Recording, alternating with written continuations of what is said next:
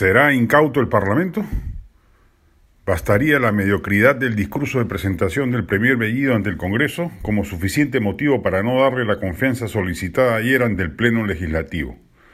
Pocas veces se ha visto un mensaje tan generalista, sin precisiones de políticas públicas, detallado solo en las dádivas populistas que entregará, sin ninguna invocación a los motores de la reactivación económica como son los agentes privados, trayendo a colación un rol más activo del Banco de la Nación y Petroperú, creyendo que el mejor destino económico pasa por un mayor rol del Estado, etcétera.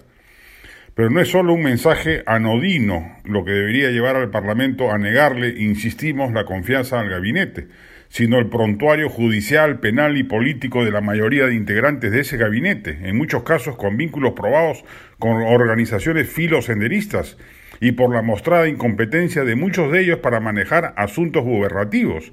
Eso no ha cambiado de ayer a hoy. En otros tiempos hubiese bastado uno solo de esos personajes en un gabinete para que el Congreso le negase la confianza. No se trata siquiera de discrepancias ideológicas con los radicalismos de izquierda que alberga este gabinete. Reiteramos, ganó un gobierno de ese perfil y está en el legítimo derecho de desplegar políticas en esa línea.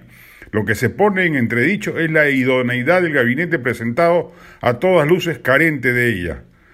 La oposición congresal cometería un grave error si se queda prendada de las impostadas buenas maneras del Premier Bellido y se olvida de que estamos ante un gabinete plagado de allegados a un pasado violentista que cobró miles de víctimas y 20 años de horror en el país, empezando por el propio Premier. Un gabinete pleno de personajes incompetentes para el cargo que ocupan, un gabinete remendado que solo busca ganar tiempo para hacer realidad la agenda máxima del gobierno, como es convocar a una asamblea constituyente corporativista que asegure la construcción de una patria socialista y chavista sin importar que la mayoría del pueblo peruano no votó por ello.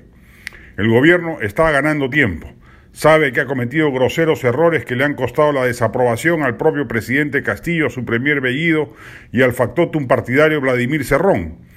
Ir al Parlamento con afectaciones falsamente educadas solo busca que el Congreso, incauto, caiga en el juego y le extienda un manto de confianza a un régimen que claramente no se va a contentar con hacer los siguientes cinco años los pobres planteamientos presentados ayer ante el Pleno. Si el Congreso le da la confianza, será cómplice del desastre que anuncia este régimen.